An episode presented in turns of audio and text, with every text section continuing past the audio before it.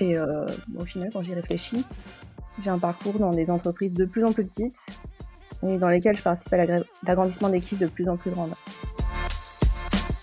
Donc j'ai pas vraiment suivi de plan de carrière, mais j'ai plutôt fait selon les opportunités et selon ma vie perso. Je pense que maintenant que les années passent, les soft skills ont, beaucoup plus d'impact sur mon travail au quotidien. Bonjour Céline, bonjour TechRox. Bonjour Florence. Alors je suis Florence Chabanois. Aujourd'hui j'ai le plaisir d'interviewer Céline Bayer. Alors je suis députée CTO chez le groupe La Centrale. Euh, je manage une quinzaine de personnes à travers trois équipes. côté perso, j'ai deux enfants. Et toi Céline, est-ce que tu veux bien nous en dire un peu plus sur ton parcours? Alors je suis députée euh, CTO chez Mangopay comme, euh, comme tu l'as dit, mais j'ai un parcours très classique. J'ai fait 5 ans à l'ECE Paris, c'est une école d'ingénieur généraliste en informatique. J'avais choisi cette voie parce que je voulais vraiment devenir développeuse au départ, même si en 2001, quand j'étais en terminale, j'avais absolument aucune idée de ce qu'était le métier d'ingénieur. Je voulais juste apprendre à coder, en fait. D'accord. Et tu es passée par quelle société? En fait, depuis 2006, quand j'étais diplômée, jusqu'à maintenant, 2021, si je compte, je suis passée que par trois entreprises. Euh, j'ai été embauchée à la suite de mon stage de fin d'études chez Dassault Systèmes et j'y suis restée presque 5 ans.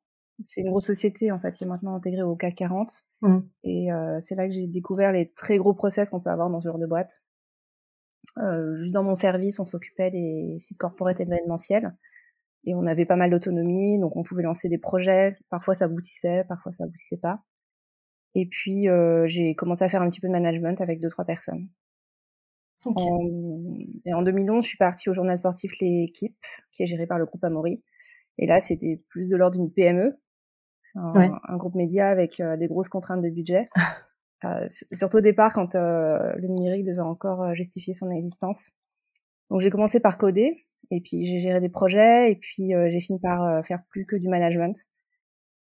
Mon poste a régulièrement évolué, même après chacun de mes deux congés maths. Je pense que j'ai eu peut-être la chance, j'en sais rien. Et euh, j'ai eu le rôle de député depuis 2012. Si j'avance un peu plus loin dans, dans ma carrière, fin 2019, je suis arrivée chez Mangopay. Et c'est une scale-up. Et quand j'avais le projet de partir de l'équipe, en fait, je voulais me concentrer juste sur du coaching agile parce que c'était une partie de ce que je faisais auparavant. Mais euh, quand on est venu me parler de l'opportunité de remplacer Laure Némé, qui est la CTO de Mangopay, pendant son congé maternité, euh, j'ai pas pu refuser. Et donc, euh, je, je suis restée euh, après le déconfinement en prenant le rôle de députée CTO. Et au final, quand j'y réfléchis, j'ai un parcours dans des entreprises de plus en plus petites et dans lesquelles je participe à l'agrandissement d'équipes de plus en plus grandes. Mmh du coup, c'est pas mal, tu as pu expérimenter les différentes tailles d'entreprise pour euh, vraiment ouais, exactement. Voir ce mieux. Euh, du coup, le député CTO, c'est pas un, poste qu'on entend souvent, même si moi je le, je le connais assez bien. Est-ce que tu peux m'en dire plus? À quoi ressemble ton quotidien? Ouais, c'est vrai qu'on me pose souvent la question. Je sais pas si c'est ton cas. On me dit mais qu'est-ce que c'est euh, deputy Et je suppose que les premières fois où les gens entendent parler de deputy, c'est en tant qu'agent du shérif. Je sais pas. Je pas demandé. Euh, deputy, c'est vrai que ça veut bien dire adjoint en anglais, mais euh, on est loin d'être l'adjoint du shérif, enfin, en tout cas pour moi. Euh, c'est euh, un peu comme le bras droit de, du ou de la CTO. Enfin, moi, dans mon cas, euh, je suis toute seule à chaque fois, mais toi, je crois que tu es... Enfin, oui. dans, dans l'entreprise. Alors, effectivement, nous, on est, on est quatre. Du coup, il, a, il y a beaucoup d'adjoints du shérif. et on se partage les équipes. Après, il y a quand même ce côté second, effectivement, où il y a pas mal de délégations et on représente bien tous la DT. Ouais. C'est vrai que j'avais observé qu'en tant que CTO, je pense que tu peux te retrouver un, parfois un petit peu seul quand tu es entre ton mmh. COMEX et puis les collaborateurs. Bon, si tu échanges avec des pairs, tu as les réseaux TechRox par exemple, mais dans l'opérationnel au quotidien, avoir un député, je pense que ça permet de dialoguer avec quelqu'un de confiance de manière plus directe, ce qui est moins possible entre manager et manager. Donc c'est plus un rôle comme un coéquipier. Euh, bon, par exemple, une anecdote, ça m'est déjà arrivé de débarquer dans le bureau du CTO pour lui dire que euh, voilà, c'est une situation particulière, je me serais exprimée différemment et que voilà, je, pense qu'il n'avait pas à dire euh, ce genre de choses aux, collaborateurs. Oui, du coup, ça lui donne un autre angle aussi pour pour analyser ou apercevoir la situation. Ouais, exactement. D'accord. Est-ce qu'il y avait des, ouais, des différences entre l'équipe et, et Mangopay Oui, c'est vrai que le rôle avait le même nom à l'équipe et à Mangopé, mais à l'équipe, on se répartissait les projets plutôt selon nos affinités, nos dispos. En 2011, on était juste une dizaine de personnes au développement numérique et quand je suis partie en 2019, on était 37. Donc plus les années avançaient, évidemment, le, le rôle avait euh, évolué et je me suis rendu compte que j'avais de plus en plus de tâches euh, centrées sur euh, tout ce qui est recrutement, entretien professionnel ou réorganisation d'équipe, et aussi en agilité. Et puis c'était de moins en moins technique. Même si j'ai fait l'astreinte des codes review jusqu'à je sais pas 2017-2018. À Mangopé, c'est c'est différent, on s'est répartis par équipe. donc Laure Aimé, elle a en direct les équipes data, ops infra et QA. Et puis euh, moi, je m'occupe plus particulièrement des équipes de dev. D'accord. Donc ça fait euh, une cinquantaine de personnes en tout et euh, dirait que j'ai 17 personnes dans, dans, mes équipes. Mmh. du coup, nous, c'est à peu près pareil. On est entre 15 et 25 personnes, je pense. Au final, tu vois des qualités utiles pour être député CTO Au final, je pense que hum, faut bien s'entendre avec son ou sa CTO. Et si on peut être complémentaire, c'est mieux et mmh puis euh, pas avoir peur d'aborder les sujets qui fâchent ou euh, que d'autres collaborateurs euh, n'oseraient pas aborder. si tu devais citer des moments qui ont été clés dans tes choix professionnels, de quoi tu parlerais? Alors en y réfléchissant, je, pense que c'est plutôt ma vie perso qui a eu un impact sur ma vie pro. Par exemple, quand j'ai changé la première fois d'entreprise, c'était juste après mon mariage, et j'ai eu mes deux enfants pendant mon passage à l'équipe. Et mmh, devenir parent, ça m'a ajouté des contraintes qui m'ont aidé à mieux m'organiser, euh, bizarrement, quand j'ai encore plus de contraintes. Euh, je crois que t'es es maman aussi, donc oui, peut-être. Je vois vraiment complètement de quoi tu de quoi tu parles. Et puis bah ça m'a ça m'a forcé à davantage faire confiance à mes équipes, à mieux déléguer. Et c'est aussi pour mes enfants que j'ai décidé d'accepter l'opportunité chez Mangopay. par exemple, je travaille plus que quatre jours par semaine, donc c'est peut-être un, un peu euh, un peu cliché de s'occuper euh, des enfants le mercredi, mais bon, au final, c'est quelques années que qui pourront pas être rattrapées après. Oui, clairement. C'est cliché aujourd'hui, mais peut-être que demain ce sera normal en fait pour tout le monde. Oui, peut-être, mais en tout cas pour ma situation perso, ça me convient très bien. Donc j'ai pas vraiment suivi de plan de carrière, mais j'ai plutôt euh, fait selon les opportunités et selon ma vie perso. Qu'est-ce que c'est pour toi un tech leader? Alors pour moi, en tant que tech leader, c'est emmener les équipes tech vers euh, le meilleur d'eux-mêmes et leur faire confiance, et tout en parlant le même langage, donc pas rester dans sa tour d'ivoire. Euh, c'est aussi euh, autonomiser les équipes, mmh. même si euh, parfois ils me disent qu'ils cherchent le capitaine dans le bateau parce que moi je suis pas je suis pas quelqu'un de très directif, mais plutôt de collaboratif. Donc l'effet que ça peut avoir sur les équipes, c'est que voilà, ils prennent conscience qu'on attend, on attend beaucoup d'eux. Bon, j'ai essayé d'y aller progressivement, mais ça, dépend des personnes. Et puis, ce qui est particulier, je pense, dans le rôle de deputy CTO, c'est qu'au final, les décisions reviennent à la, à la CTO et que parfois, ben, on n'est pas toujours d'accord, mais c'est ok si on s'est, on s'est parlé avant. Qu'est-ce que tu penses utile comme qualité à avoir en tant que tech leader? Je prends citer deux. Oui, ok, ça marche. que toi? Je, je pense euh, à l'écoute et puis à la curiosité. Euh, l'écoute parce que pour moi, euh, je travaille pas toute seule euh, et ça permet d'avoir l'avis d'autres euh, d'autres personnes et bah, pourquoi pas changer d'avis. Mmh. Je me sers aussi de l'écoute l'écoute active quand je suis en one one. un exemple tout bête, j'essaie de commencer par les points des collaborateurs, des collaboratrices je, pense que ça leur permet de vider leur sac parce que sinon ils sont vraiment focalisés sur euh, les points qu'ils veulent euh, aborder avec moi et en fait ils n'écouteront pas euh, le reste. Ouais, clairement. Là, je fais ça aussi. Et le, tu me disais les qualités à avoir en tant que tech leader, je dirais la, la deuxième c'est la curiosité parce que c'est important pour moi de rester humble. je je sais pas tout et je pense qu'il faut savoir poser des questions, toujours apprendre, chercher à comprendre voilà, je, suis en train de m'écouter. Euh, je pense que ça paraît bateau dit comme ça, mais euh, c'est un peu la base pour moi.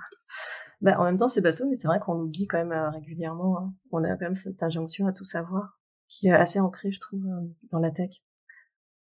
En termes d'inspiration, quelle est la lecture qui a, ou l'ouvrage, la, la, présentation qui a structuré ta carrière? Alors, sans hésiter, je pense aux quatre accords Toltec. Je sais pas si c'est un, livre que tu as lu. J'ai lu des bouts, mais je, je l'ai relu depuis la préparation de notre interview du coup je, euh, alors, euh, moi, j'ai d'abord connu les principes, enfin les accords, et je les ai pratiqués avant de le lire euh, l'année dernière seulement. Et euh, je, je, je sais pas si tu avais le livre et que tu as commencé à le lire, mais je pense qu'un résumé suffit. Euh, parce que parfois, ouais, l'aspect chamanique de, de l'écriture du livre fait qu'il y a certaines personnes qui peuvent pas accrocher.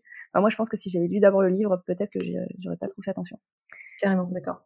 Donc, je, je, vais redire les quatre principes de, de ce livre. Euh, un, que ta parole soit impeccable. Deux, n'en fais jamais une affaire personnelle. Trois, ne fais aucune supposition. Et quatre, fais toujours de ton mieux. Alors, euh, ouais, je je sais pas je si. Exemple du coup. Euh. ouais, parce que c'est pas facile, c'est pas facile à expliquer. Alors, je vais prendre un exemple vraiment tout bête et, et lié au code review. souvent, les retours se font par écrit, donc tu sais pas comment la personne va recevoir les commentaires. Et l'écrit, en plus, ça reste, donc c'est mieux que ta parole soit impeccable. Euh, tu peux aussi manquer de contexte pour comprendre le morceau de code ou le choix d'algo. Et dans ce cas, il faut faire aucune supposition. Il vaut mieux que tu poses des questions pour mieux comprendre. Euh, le troisième, si tu pars du principe que la personne fait de son mieux, ça aide à relativiser. Et puis le dernier, si c'est toi qui reçois le commentaire, la code review, pense euh, que c'est pas la peine d'en faire une affaire personnelle parce que c'est pas des critiques envers ta personne, mais des commentaires pour améliorer, améliorer ensemble le code. D'accord. Ah, c'est super clair parce que du coup, sur une pratique ultra courante, tu arrives à caler euh, chacun des principes. Et euh, du coup, ça rend ça vraiment parlant, je trouve. Est-ce qu'il y a un, tech leader connu que tu aurais aimé être Pourquoi? Alors, je m'éloigne peut-être du thème leader tech pur parce que je pense à Lucie Bache qui a cofondé Too Good To Go, euh, je pense à elle parce qu'elle est aussi ingénieure, euh, même si on peut être tech leader sans être ingénieur. Hein. Et elle a créé un mouvement tellement grand contre le gaspillage euh, alimentaire avec son appli Too Good To Go que je suis vraiment admirative. Et j'avais eu la chance de la rencontrer deux fois et de discuter avec elle. C'est vraiment intéressant. Et si je peux donner un exemple de ce que fait Too Good To Go, ils ont initié le pacte sur les dates de consommation ou alors encore euh, Togo Togo soutient la proposition de faire de l'anti-gaspillage alimentaire une cause nationale 2021 en France. Euh, donc moi je la trouve euh, hyper inspirante et comme l'anti-gaspi c'est quelque chose qui me parle beaucoup, euh, ça me ça me, ça me touche et bon, évidemment le gaspillage alimentaire mais aussi le gaspillage tech hein, plus parallèle. Oui finalement tout est lié. D'accord, je connaissais pas, je, je jetterai un œil du coup. Merci pour pour le tip. On va zoomer maintenant encore un petit peu plus sur ton rôle de, tech leader, euh, en particulier ton poste actuel, du coup chez, euh, chez MongoPay. Est-ce que tu veux bien m'en dire plus? Oui. Euh, donc c'est vrai que j'ai pas présenté MongoPay encore. tout le monde ne connaît pas forcément. MongoPay, c'est une société qui a été fondée par Céline Lazorte en 2013. Et tu connais probablement Litchi, qui est l'autre société qu'elle a fondée en, plutôt en 2009. Donc Litchi, c'est des cagnottes. Et il y a un moment, ils, se sont rendus compte que la partie paiement pouvait être sortie en un seul produit. Donc ils ont appelé MangoPay. Et donc MangoPay, c'est l'API de paiement. Et on a des clients qui sont par exemple des marketplaces ou encore des plateformes de crowdfunding. Si je peux donner quelques chiffres, l'année dernière, en 2020, euh, a traité plus de 16 milliards d'euros de volume de transactions. Donc c'est c'est des, des gros chiffres. Et euh, fin décembre, on était 170 employés avec des bureaux dans six pays, en, pays européens. Euh, si je fais un focus sur la tech, quand je suis arrivée en 2019, fin 2019, on était 20 sur Paris et Luxembourg. J'avais les équipes euh, infra sont au Luxembourg. Et mi-mars, on va dépasser les 50 personnes. On va continuer à, à recruter euh, pour faire grandir des équipes. Et pour la stack, si je parle un peu techno, c'est euh, principalement du C Sharp.net, du SQL Server, RabbitMQ, Redis. Donc c'est une stack que je connaissais euh, pas pour le C Sharp.net, mais pour le reste, oui. Euh, parce que précédemment, à l'équipe, je faisais du PHP. D'accord. Et, du coup, est-ce que tu, tu, codes encore, comme tu nous parles de techno là? Eh ben, la, la réponse courte, c'est non. Mais c'est vrai que je me suis posé la question de m'éloigner du code ou pas parce que quand j'étais dev, euh, vu que c'était vraiment ce que je voulais faire au départ. Je ne me voyais absolument pas manager. Tu vois, je préférais euh, gérer du binaire, enfin tout ce qui était non humain. je trouvais ça beaucoup plus simple parce que je pensais que c'était un domaine plus prévisible. Ah, c'est rigolo. Beaucoup de gens qui doivent penser comme toi au début, probablement. Et franchement, j'avais pas besoin, j'avais pas envie de communiquer beaucoup, hein, donc j'étais voilà, la, codeuse dans son coin. Enfin, voilà, j'aimais bien coder. Et puis, en prenant plus de responsabilités, j'ai, enfin, j'ai évolué et je me suis rendu compte que la psychologie humaine n'a pas changé depuis des milliers d'années, quoi qu'on dise. et donc, à partir du moment où on sait décoder le comportement humain. Alors, je suis pas du tout euh, parfaite, hein, mais euh, j'apprends. D'accord. Euh, c'est finalement euh, plus simple de s'adapter euh, que de se former tous les six mois à un nouveau framework tech. Alors, c'était très vrai, tu vois. Il y a eu la folie des frameworks JavaScript où tous les tous les six mois, il y en avait un nouveau qui sortait. Donc, donc voilà, voilà l'évolution où ça va peut-être un, un, petit peu moins vite sur le côté humain. Euh, Bon, par contre, aujourd'hui, je me vois pas manager d'autres équipes euh, que techniques. Ok, donc tu gardes euh, un pied dedans, hein, même si euh, la partie humaine t'intéresse beaucoup plus, en tout cas, qu'en début de carrière. Ouais, exactement, mais quand tu commences à avoir beaucoup de monde dans tes équipes, tu, tu ben, acceptes que tu peux pas forcément tout encoder. Mmh. puis surtout, tu dois pas être la personne qui bloque les développements, tu as, des équipes pour, pour le faire. Ouais. Tu peux faire des choses beaucoup plus grandes avec plus de monde. Mais quand je code pas, ça veut pas dire que je comprends pas ce qu'on fait. Ça veut pas dire que je peux pas aiguiller des équipes ou, euh, prendre des décisions techniques, mais t'as juste pas besoin de coder toutes les lignes pour euh, comprendre ce qui se passe. Mmh. Et puis, comme tu disais, il y a aussi une notion de confiance. Si euh, on commence à aller regarder un peu partout, c'est un peu antagoniste par rapport à tout ce qui est autonomie et responsabilité. Ouais, voilà, j'aime pas, j'aime pas micromanager. D'accord. Si tu avais trois conseils à l'attention des tech leaders qui, comme toi, pilotent des plateformes et des équipes tech, Qu'est-ce que ce serait? Alors, trois conseils. Donc, le premier que j'applique, c'est le fameux quand il y a un doute, il n'y a pas de doute. Ça m'aide euh, pour prendre euh, des décisions techniques. Je sais pas si toi, tu, le, tu penses quand, quand tu as des décisions à prendre. Oui, c'est vrai. Surtout en recrutement, en fait. C'est euh, pendant les recrutements, ça me revient. Ouais, tout à fait.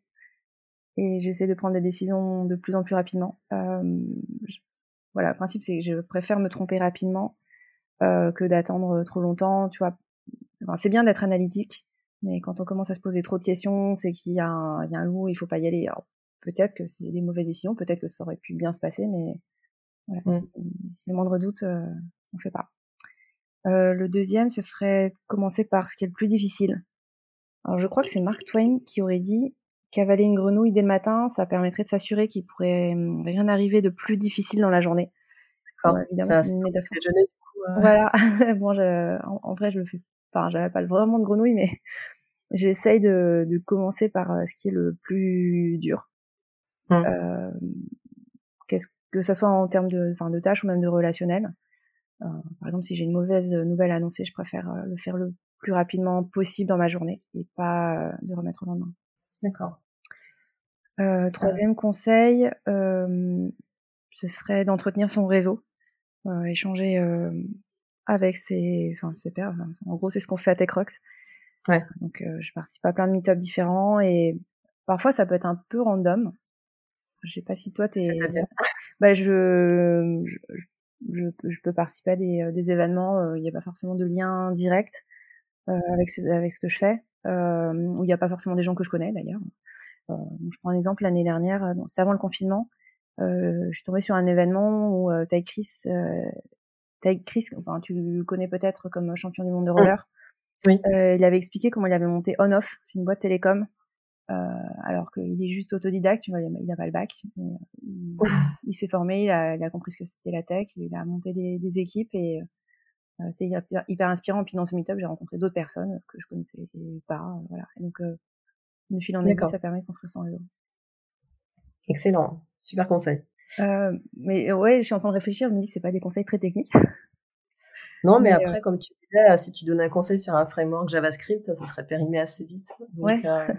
ouais, ouais, mais surtout que je, je, pense que maintenant que les années passent, les soft skills ont, beaucoup plus d'impact sur mon travail au quotidien. Mmh.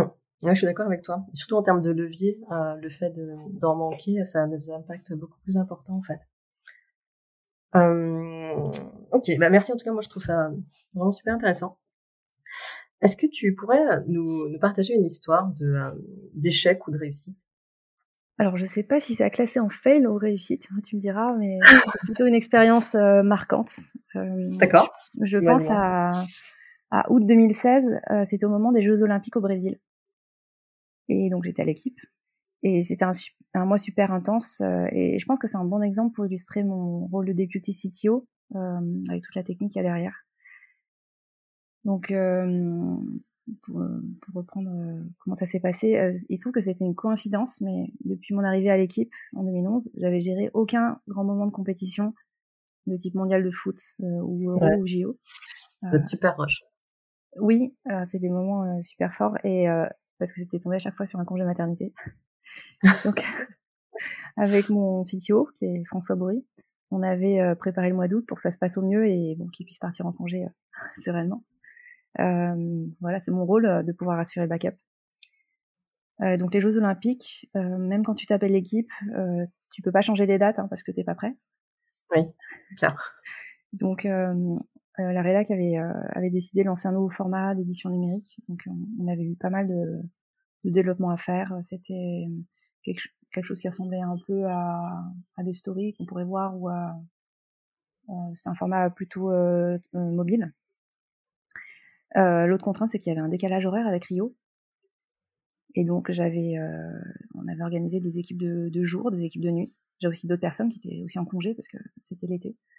Euh, donc, moi, je suis pas partisane de, de mobiliser tout le monde à 100%. Enfin, aussi que la vie continue et s'il y a des gens qui ont besoin de prendre des congés, ben, ils mmh. les prennent et c'est à nous de nous organiser. Et moi, je, je, je refuse d'appeler les gens pendant leur congé. Enfin, je, me débrouille. Il faut que j'ai anticipé, il faut que je me sois organisée. Et donc, je devais m'assurer euh, ben, que tout le monde ait aussi suffisamment de repos et qu'on soit hyper réactif parce qu'on n'était pas tant que ça à pouvoir assurer l'astreinte et puis être dans, dans les équipes. Alors, parce que euh, j'avais pas beaucoup de personnes qui étaient internes, j'avais aussi beaucoup de personnes qui étaient externes. D'accord. Et euh, l'astreinte, on... normalement, c'était que les personnes qui étaient internes. Ah, ok. Je sais pas d'ailleurs si toi, tu as de l'astreinte dans tes équipes? Et, euh, les internes et euh, les prestats, ils sont, ils sont sujets. D'accord. Bah, du coup, à ce moment-là, on avait demandé à un prestat de, s'ajouter euh, aux personnes de la santé. Ah, c'est vrai, d'accord. Oui, de toute façon, à un moment. Ouais, en, nombre, euh, c'était vraiment récrac. Et alors, euh, enfin, c'était quoi qui est difficile, qui était difficile? Je me souviens de, genre de bug de l'espace. je crois que c'était dans les nombres de médailles qui étaient pas les bonnes ou les classements, je sais plus, mais ça, ça fait pas génial pour pour l'équipe. Et, et j'avais dû fouiller un vieil algo et, euh, et j'avais trouvé un bug qui était là, mais genre depuis longtemps, depuis même les anciens d'autres JO, et qu'on n'avait jamais remarqué. Donc, un bug euh, sur les classements? Oui, alors je sais plus, euh, je sais plus exactement lequel, mais enfin bon, c'était euh, c'était une page de cette édition numérique euh, qui, qui s'affichait pas bien en plus. Il y avait de la génération d'images et, et enfin, des histoires de cache évidemment. Bon, au final, on, on, a, on a trouvé, mais tu vois, à l'époque, je devais encore coder, me plonger dans le code et puis euh, quand même euh, mettre en prod euh, derrière. Donc, pour ceux qui me connaissent maintenant, ils, ils, se doutent peut-être pas que je codais. Euh, et puis bah, à ce moment-là, bon, j'ai pas donné le bon exemple parce que j'ai enchaîné 8 heures minuit pendant plusieurs semaines. Donc ne faites pas ça. Donc, je dis pas qu'il faut pas s'impliquer, mais euh, ouais, niveau perso, niveau repos, c'est vraiment pas top.